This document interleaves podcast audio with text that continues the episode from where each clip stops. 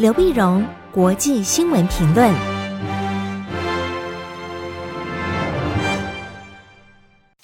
各位听众朋友，大家好，我是台北东吴大学政治系教授刘碧荣，今天为您回顾上礼拜重要的国际新闻呢。第一个，我们先看泰国。上礼拜六啊，那么九月十九号的时候，泰国大约有十万个群众和学生在首都曼谷的街头发起了民主示威活动，要求修宪、政府下台以及王室改革。就最后呢，是在学生团体向警方递交请愿书，暂时告一段落。那学生团体也号召民众，如果没有政府没有这个积极正面的回应呢，二十四号将在国会大楼外面集会。并且在下个月十四号展开大罢工。那么这一次呢，是七月以来啊学生运动的第三波，人数越来越多啊。第一波大概是一个叫“七自由青年”的团体和泰国学生联盟他们发起，在七月十八号，那时候大概是超过两千人参加。第二波是八月十六号，八月十六号，那么自由青年已经转型叫自由人民，他们来发起，结果是说超过一万人。那么这次呢，是泰国法政大学的法政与游行联合阵线来发起，所以这次是第三波。那么越来越多的人，甚至超过十万人，有学生、有大学生、有高中生啊，都有参加。那么也有很多的社会的群众啊，诉求什么呢？最早时候示威团体的诉求是解散现有的国会，并且举行大选，呃，制定新宪法，以及停止恐吓社运人士。我们晓得这个现在的这个首相啊，巴拉育首相呢，他是军方出身，军事政变出身。后来虽然泰国的修宪啊，然后巴拉玉也以文人的姿态重新出任首相，但这个修宪基本上是偏袒军方的，偏袒军方，而且他的整个宪法呢，或者选举呢，对这个抗议的群众来讲，也就是半套而已，并不是全部的真民主啊。所以他们要求要这个重选，而且现在修宪，的政府下台。但是后来呢，随着这个呃政抗这个抗争行动的这个升温呢，那有些人提出来说，哎，那就提到甚至质疑到王室是否应该呃继续存在，哦，那这个就涉及到泰国的一个禁忌了。所以后来这个政府就表示，你抗议可以，但不要触及王室。可是似乎没有效啊，这次他们还是来这个攻击王室。那么这个冲击不断的升高以后，会怎么样的发展，也是我们关注的一个重点。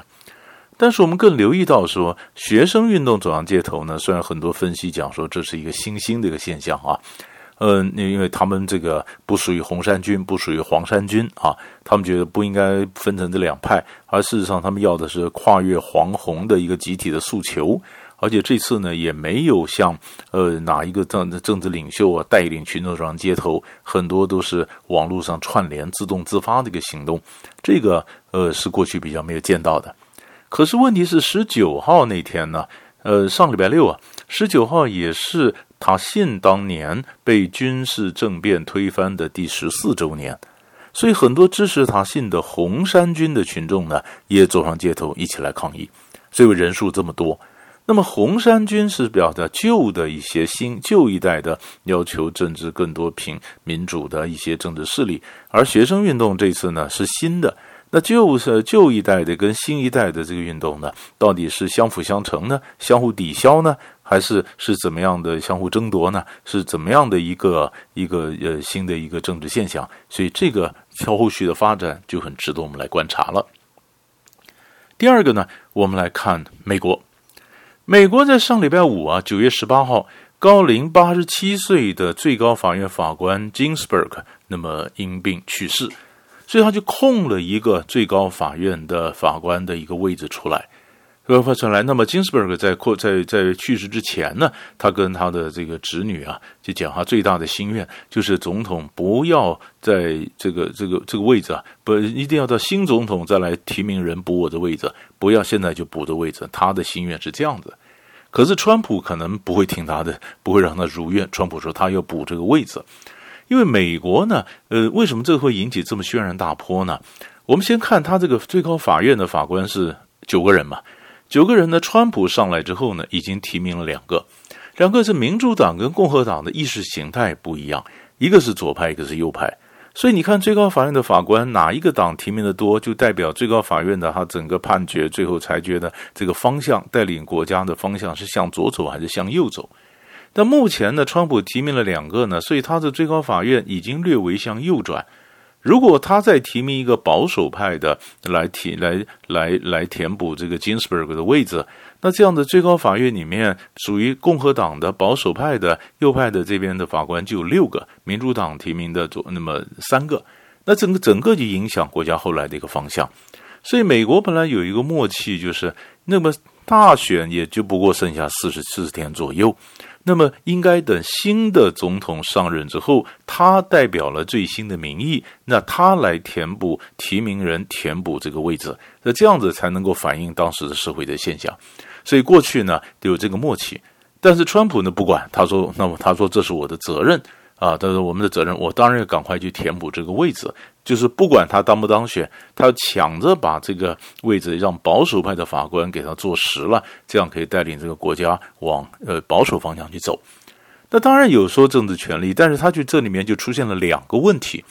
第一个问题就是，因为如果川普这样子蛮干的话呢，民主党里面的一些呃国会议员就表示，那如果真的这样子，那我们民主党如果天下拿下来，如果能够控制两呃这个参众两院的话呢，那我们就要想办法，就叫增加大法官的人数，通过决议案增加大法官的人数，把你共和党的这些保守的人数把它稀释掉。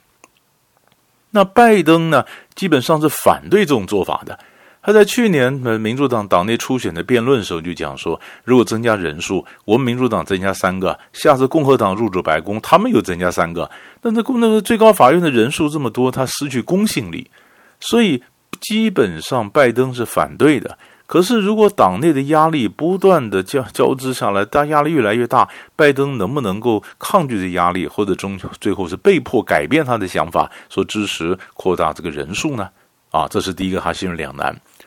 第二个呢，大法官是保守还是自由派，其实还关系到一个非常重要的问题，就是堕胎。所以，如果今天整个这种大法官呢往往保守往右边这样走的话呢，那可能就堕胎，就是禁止堕胎。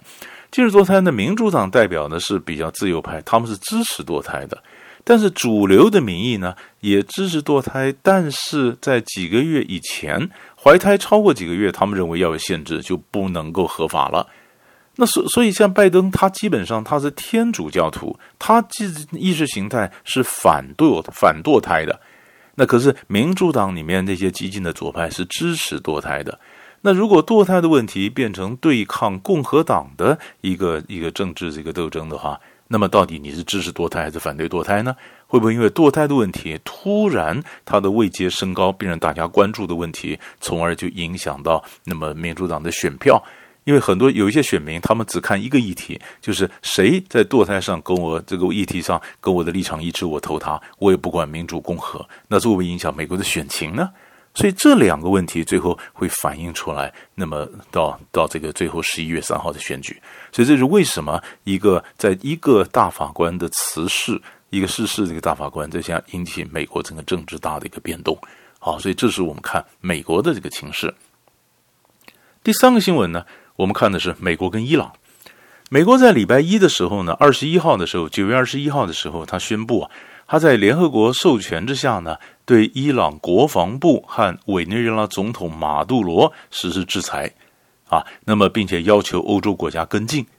但是美国所谓说在联合国授权之下，结果联合国说没有，没有授权。所以你这是联合国决定，这是你不能来来替我决定，交到联合国的一个质疑啊。那美国总统川普是公布了，嗯，这这受到制裁的有就是二十七个人和实体啊。那么要制裁，但是联合国说那个这个相关的决定不在美国，那在我们。这问题为什么引起争议呢？因为本来美国国务卿庞培欧啊。他是在国呃联合国里面去游说欧洲的盟国，是不是跟他一起，然后呢启动伊核协议里面的这个条文，对伊朗进行新一波的制裁？但是欧洲的这些盟国说，你已经退出伊核协议了，不是吗？那你退出伊核协议，你怎么可能再回来引用伊核协议的条文说启动的制裁呢？当然就不买单。不买单，美国当然有这种讲法，说我退出，但还没有正式生效啊。但是不管你已经退出了，那所以欧洲国家说你不能再引用，你你你已经不是这个呃签约国了，那你怎么能引用这个协议呢？所以美国说好，那我自己制裁。那我自己制裁呢？非常有意思是，这里可以看得出来，美国对伊朗的政策以及伊朗跟美国的博弈。因为我们晓得，美国在最近呢推动了很多以色列跟阿联酋的建交，以色列跟巴林的建交，其实就是让以色列的势力直接逼近到波斯湾，然后呢让伊朗感到感到压力。那我们就看伊朗在这种情况下是怎么反应呢？伊朗虽然在表面上在告诉阿联酋啊什么，如果让以色列部队进来，直接威胁到伊朗的安全，你阿联酋你要全权负责。可是伊朗并没有很激进的反应啊。并没有很激进的反应。当伊朗并没有很激进的反应，一般认为伊朗是自我克制，因为伊朗晓得联合国根据伊核协议制裁伊朗的武器禁运就在十月要到期，所以伊朗必须表现得非常的温顺，所以这个十月的武器禁运就不会再延长。川普本来就想说要推动这个盟国延长原来对威伊朗的武器禁运，在十月之后继续制裁伊朗。但是呢，联合国说，呃，我们刚讲过，他就说你已经不是缔约国了嘛，所以你不能够再去引用这个法文条文。所以，呃，所以伊朗就抓到这一点，他现在是展略足够的定力和耐性和自我节制，让这些以前的这些制裁呢，之间就就就过期了。过期了，那这样子，伊朗哎，可能就有更多的外交的一个回旋的空间，所以美国就急了，所以不断在制裁伊朗。但制裁伊朗呢，其实看来也不见得各国会配合。